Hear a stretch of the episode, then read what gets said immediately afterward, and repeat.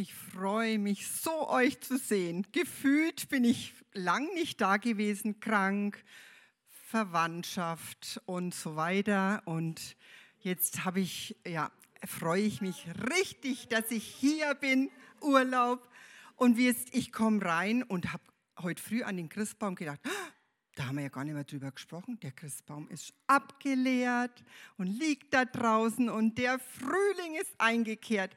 Also allerbesten Dank allen, die so viel Arbeit mit diesem Wegräumen und Putzen und dieser wunderschönen Gestaltung hatten.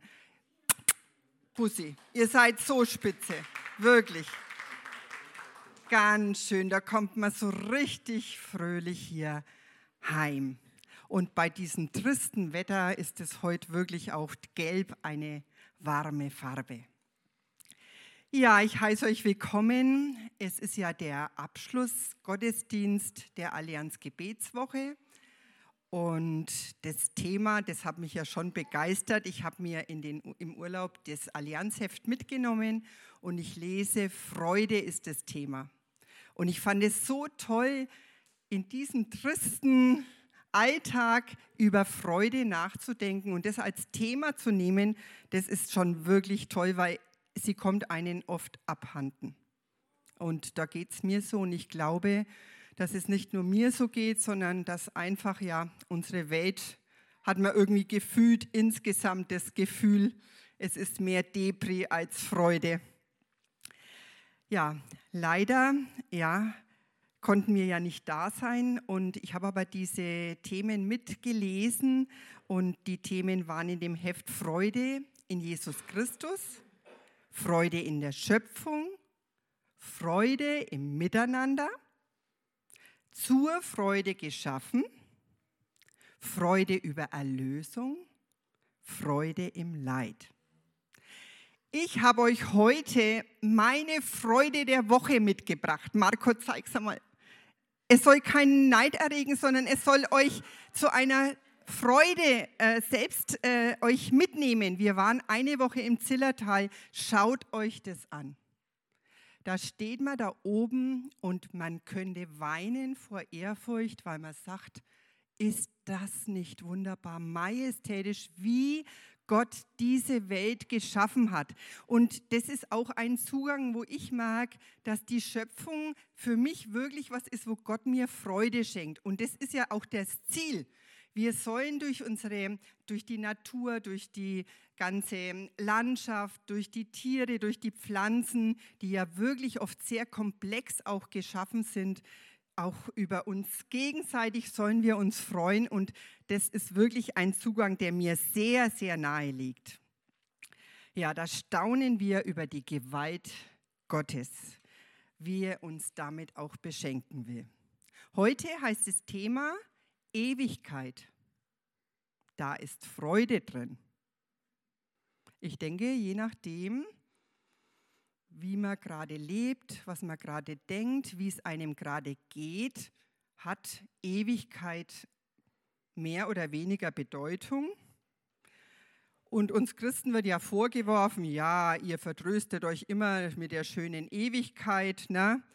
aber es ist kein Vertrösten. Wer an mich glaubt, der wird ewig leben. Das verspricht uns Jesus. Und in den letzten äh, Jahr, im letzten Jahr war meine Mutter zweimal so krank, dass wir sie eigentlich verabschieden mussten. Wir haben sie auch verabschiedet, haben mit ihr Lieder gesungen, mit ihr gebetet. Im Moment geht sie wieder ein bisschen besser. Wir haben gestern auf sie ein wenig aufgepasst. Und ähm, da sprechen wir schon auch über das Thema und natürlich kommt es dann auch mir viel näher.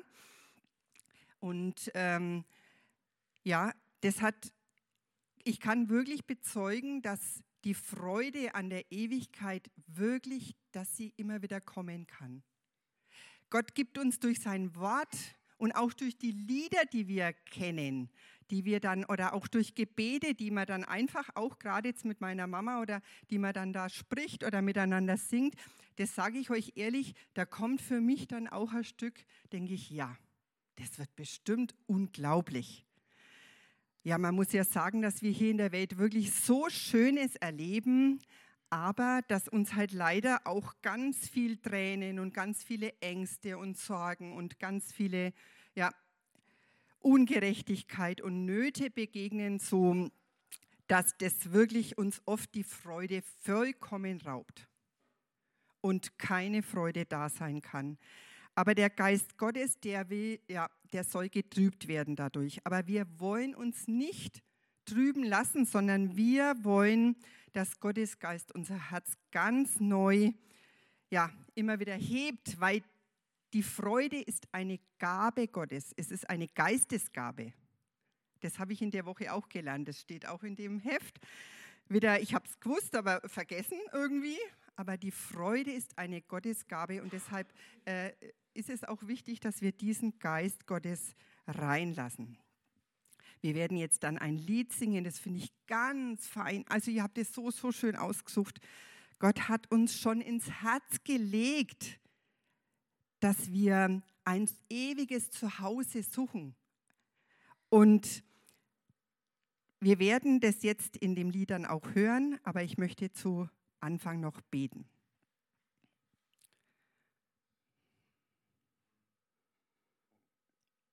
Du großer Gott, du hast die Welt geschaffen, du hast uns geschaffen und wir danken dir, dass du uns immer wieder diese Freude, dass du sie uns zukommen lassen willst. Und du siehst, wie verschüttet es manchmal bei uns ist, diese Freude. Du kennst jeden, der hier sitzt und du siehst, was uns beschäftigt.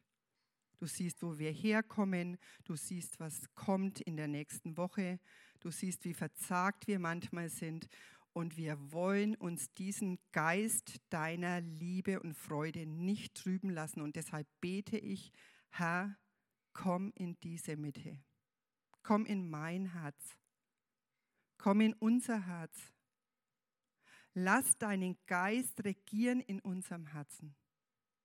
Dass wir heute wirklich über die Freude nicht nur sprechen, sondern dass wir diese Freude wieder ganz neu gewinnen. Wir wünschen uns auch so, dass unsere Kinder dich als ihren besten Freund annehmen. Und so beten wir auch für sie, dass sie wirklich dich als ihren besten Freund nehmen. Segne du sie auch im Kigo und segne uns hier den Gottesdienst miteinander. Wir loben deinen Namen. Amen. Wir wollen miteinander beten. Ja, himmlischer Vater, wir danken dir für die Hoffnung, von der wir gerade gesungen haben und die du uns schenkst. Dass unser Leben ein dir entgegengehen ist. Dass wir eines Tages bei dir zu Hause sind, dir gegenüberstehen werden, dich erkennen werden, so wie du uns kennst. Und wir bitten dich, dass du diese faszinierende Wahrheit tief in unser Herz gründest. Amen. Was macht dir Freude? Gerade im Moment. Was macht dich im Moment vielleicht traurig? Vielleicht kennst du auch das, dass du schon mal gesagt hast, ah, ich wünschte mir, es gäbe mehr, worüber ich mich freuen könnte. Oder du hast dich vielleicht schon mal gefragt, warum, warum muss gerade ich so viel leiden? Genau um diese Spannung geht es heute. Der Text, der uns im Rahmen der Allianz Gebetswoche heute nochmal zum Gebet inspirieren möchte, ist der Psalm 126. Zunächst einmal spricht dieser von der Rückkehr des Volkes Israel aus der babylonischen Gefangenschaft. Die ersten drei Verse. Ich lese uns. Wir waren wie in einem Traum, als der Herr das Schicksal Zion zum Guten wendete. Da füllte Lachen unseren Mund und Jubel löste uns die Zunge. Da sagte man unter den Völkern, der Herr hat Großes an ihnen getan.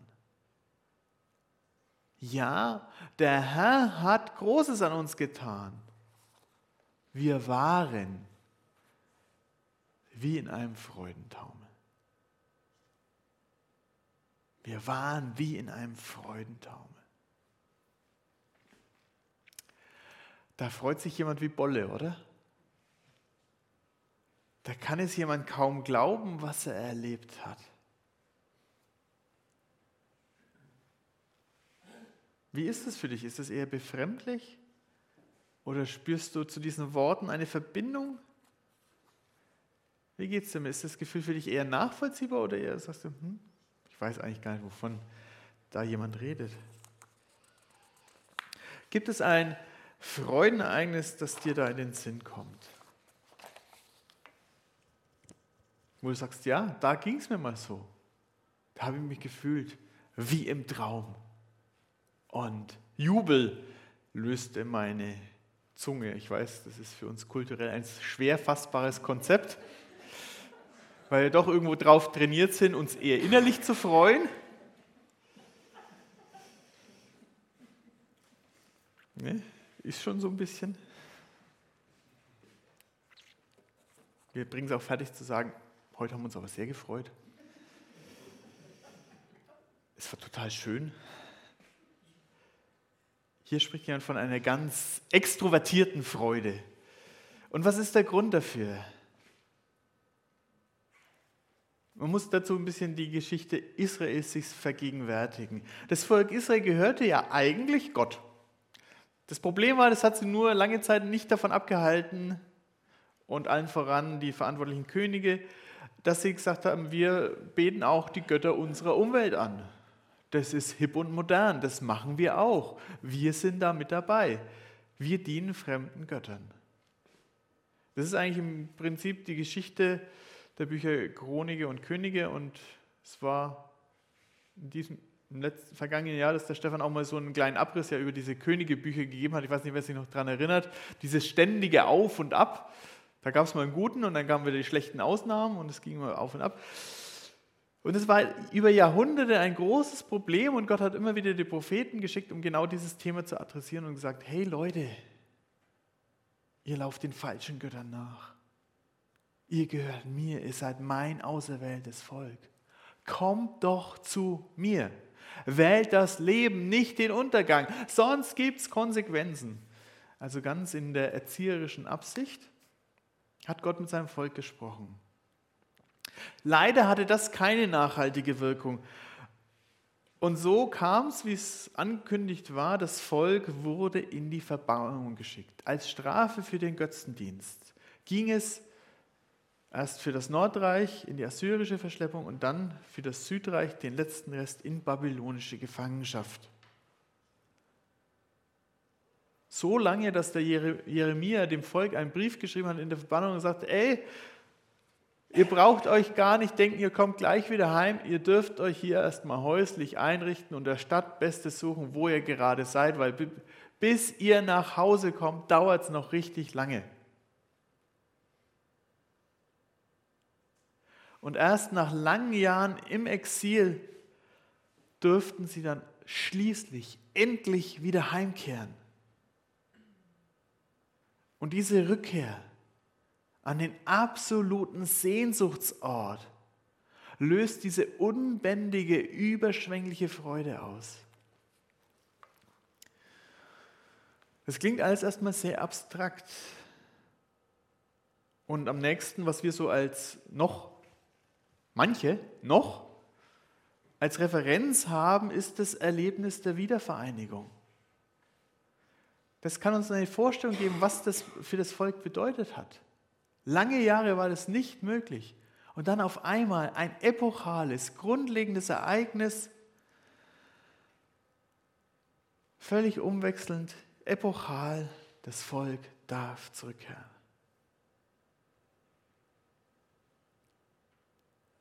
Das hat sich ins nationale Gedächtnis des Volkes Israels eingebrannt. Dieses konkrete Erleben, Gott handelt wieder er hat uns zwar die Strafe gegeben, aber er lässt uns nicht los. Er bringt uns wieder zurück.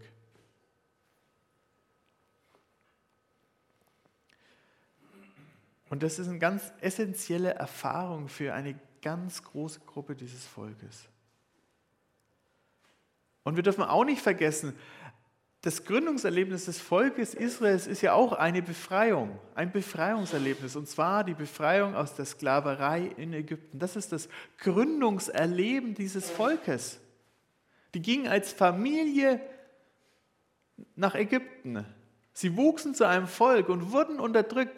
Und dann handelt Gott.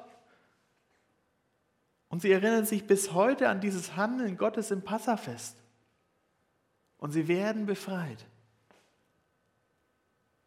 Das ist die Logik und das, was das Volk Israel ausmacht. Wir wurden von Gott freigemacht. Und sind anschließend Gott am Sinai begegnet. Und so wie manche von uns noch von vor der Wende und nach der Wende sprechen, auch mehr als 30 Jahre danach, äh, so spricht man beim Volk Israel auch von einer vor- und nachexilischen Zeit, weil es wirklich eine absolute Zeitenwende war.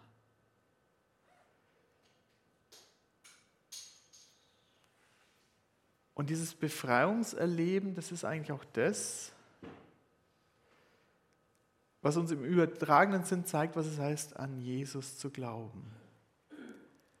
Zu glaub, an Jesus zu glauben bedeutet, endlich, endlich wieder zu Hause ankommen. Wir hatten am Freitagabend ja auch nochmal das, äh, dieses Gleichnis vom verlorenen Sohn. Das ist eins der starken, unserer starken Glaubensbilder. Als Christen kommen wir nach Hause nach langer, langer zwangsweiser Abwesenheit.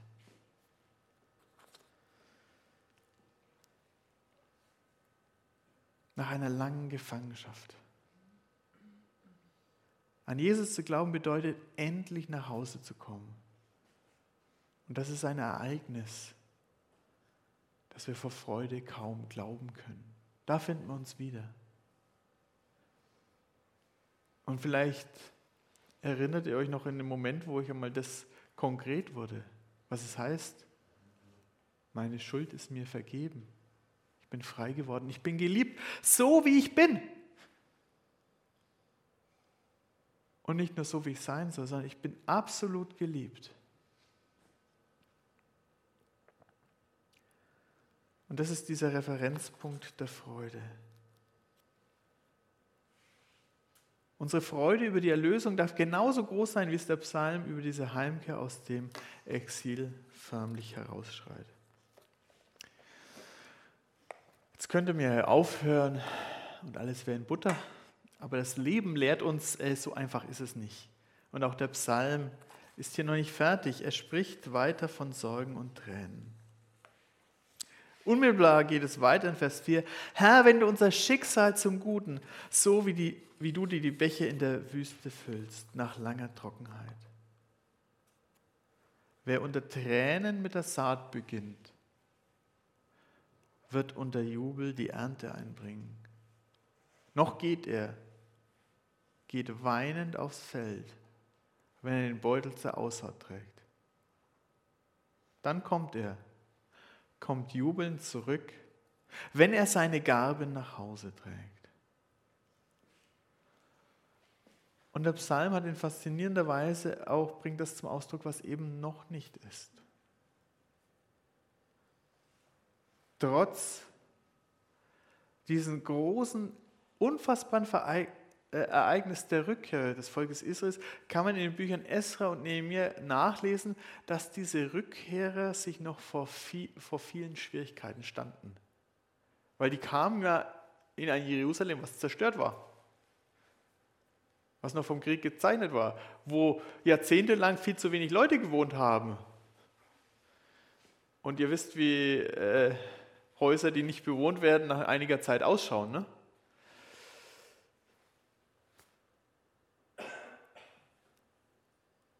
Und es haben sich ihnen erstmal viele Schwierigkeiten noch aufgetan. Es war mit ihrer Rückkehr aus dem Exil noch nicht automatisch alles in Butter.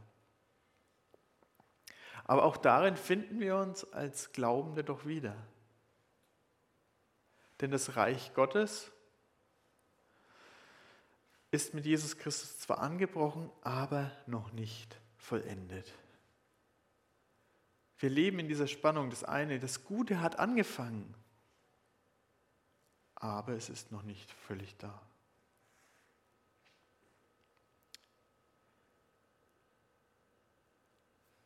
Eigentlich drückt das unser Gefühlsleben aus als Christen.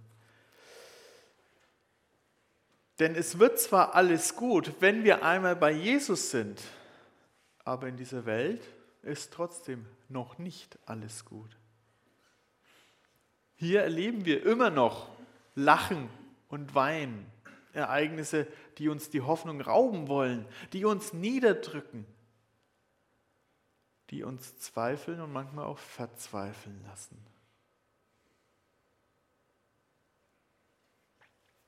Und da könnt ihr sicherlich in eure Biografie oder in euer Umfeld schauen und ihr wisst wahrscheinlich genau, was das ist.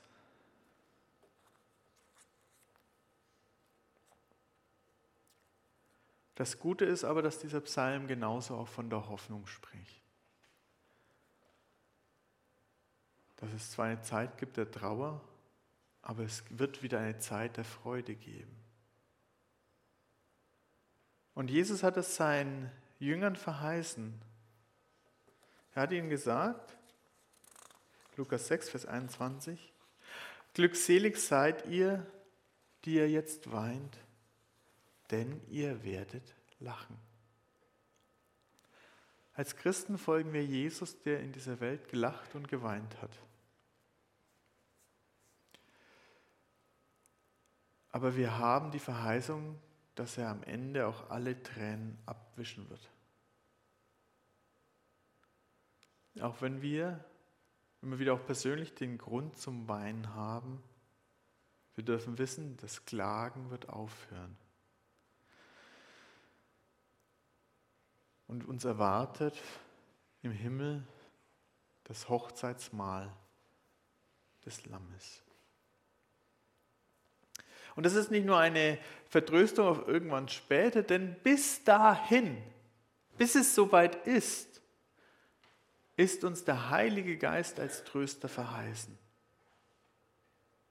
Und das ist eine wunderbare Zusage, denn wir sind nicht allein, sondern ein Tröster ist in uns. Wir haben einen Beistand, der uns den Trost spenden kann, den wir brauchen. Und den dürfen wir auch immer und immer wieder von Gott erbitten, da wo wir zu klagen und zu weinen haben. Herr, schenk uns Trost. Paulus schreibt ganz spannend auch in seinem zweiten Korintherbrief, wo er auch ganz viel über seine Leiden und Bedrängnis schreibt, aber auch ganz viel vom Trost. Äh, ich habe euch das mal mitgebracht und mal die entsprechenden Worte unterschrieben, unterstrichen. Gepriesen sei Gott, der Vater von Jesus Christus, unserem Herrn. Er ist der Ursprung aller Barmherzigkeit und der Gott, der uns tröstet.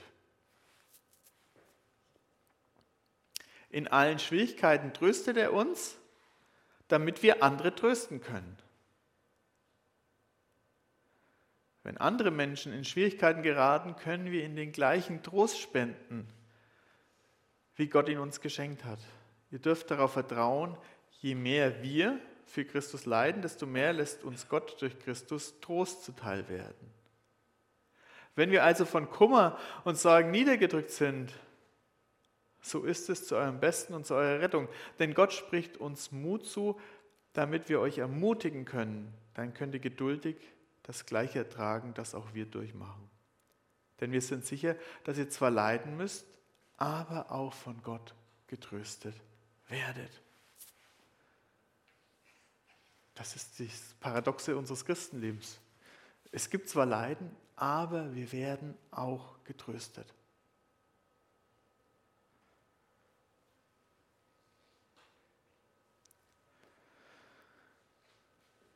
Sechsmal spricht hier Paulus vom Trost und noch zweimal vom Mut und Ermutigen. Also man merkt, das ist ein ganz dichtes Thema hier auf ganz kleinem Raum. Und es ist mir das Wichtige, so immer und immer wieder zu sagen. Ne?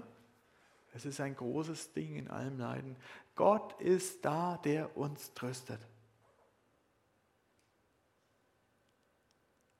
Und wir dürfen uns sicher sein, Wir werden auch von Gott getröstet.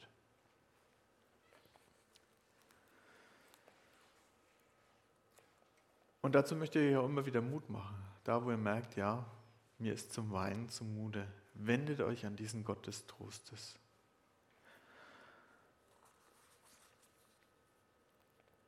Das Beste kommt noch.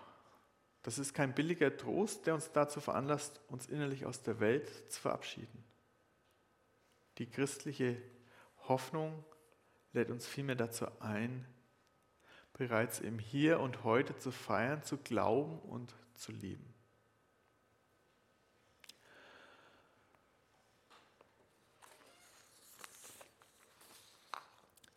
Ich äh, wünsche mir, dass wir uns jetzt noch einen Moment der Stille heute bewusst nehmen. Und dazu habe ich euch die Fragen nochmal aus dem Heft Allianz Gebetswoche mitgebracht, die ich euch mal hier an die Wand werfe. Welche Bilder habe ich von Gottes künftiger Welt? Sind es Bilder der Freude? Wie könnte etwas in unseren Familien,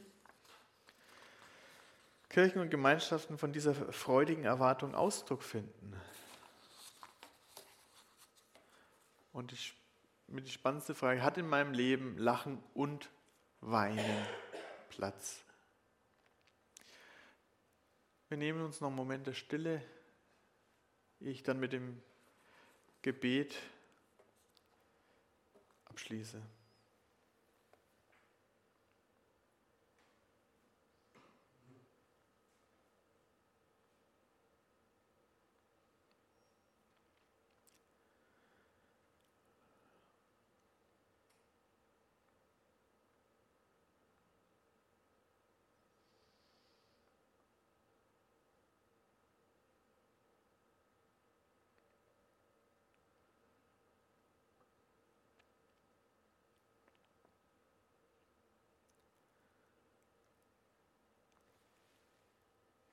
Herr Jesus Christus,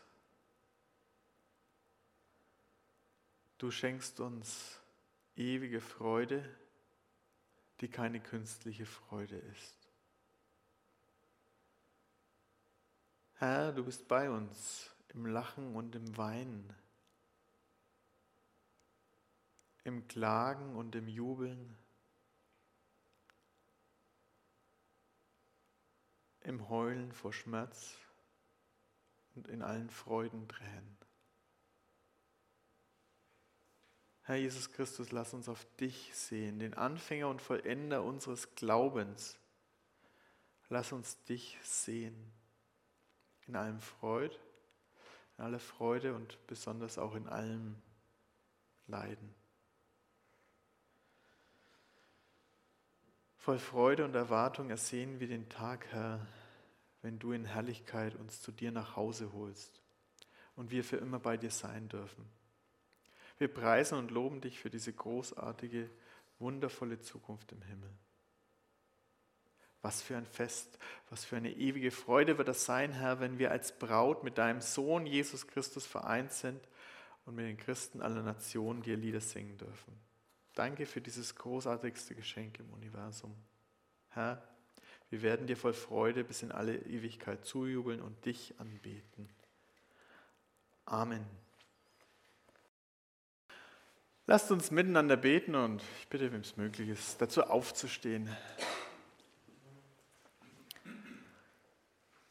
Himmlischer Vater, wir haben es dir gerade bekannt. Für immer gehört dir das Königreich. Du bist der ewige Gott. Jetzt und immer da. Bitte lass diese Wahrheit tief in unsere Herzen sinken, dass du da bist, dass du uns hältst und trägst und dass du uns erwartest. Das beten wir in Jesu Namen, deines Sohnes. Amen. Und gemeinsam wollen wir beten, wie Jesus Christus uns gelehrt hat. Vater unser im Himmel, geheiligt werde dein Name dein Reich komme, dein Wille geschehe, wie im Himmel, so auf Erden. Unser tägliches Brot gib uns heute und vergib uns unsere Schuld, wie auch wir vergeben unseren Schuldigern.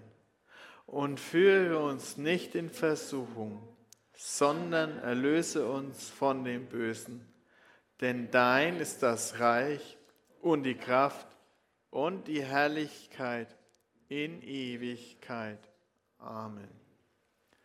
Jesus Christus spricht, wie mich der Vater gesandt hat, so sende ich euch. Darum macht euer Herzen und Sinne weit für den guten Segen Gottes. Der Herr segne euch und behüte euch. Der Herr lasse sein Angesicht leuchten über euch und sei euch gnädig. Der Herr erhebe sein Angesicht auf euch und gebe euch Frieden. Amen.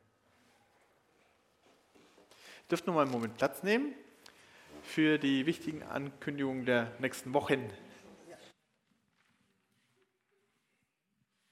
Ja, äh, ich weiß jetzt nicht, ob noch Hefte da sind von der Allianz. Sind gar keine da? Ich schaue mal dann später noch, weil dies ist ein sehr wertvolles Heft. Das müsst ihr euch fast mit heimnehmen. Ja, wir, wie ich sehe, sind wir heute hier alle Geschwister im Herrn. Ihr habt diese Woche war Mitgliederstunde, einige waren wahrscheinlich von euch und ihr habt auch gehört, wie wichtig es ist, dass wir Kollekte einsammeln, immer wieder auch geben für die Gemeinde.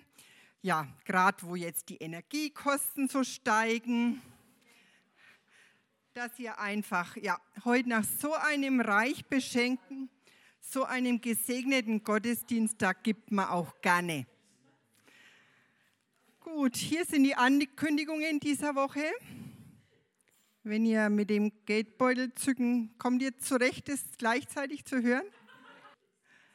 So, am Mittwoch wird um 20 Uhr die Vorbereitung für die Bausteine-Welt sein.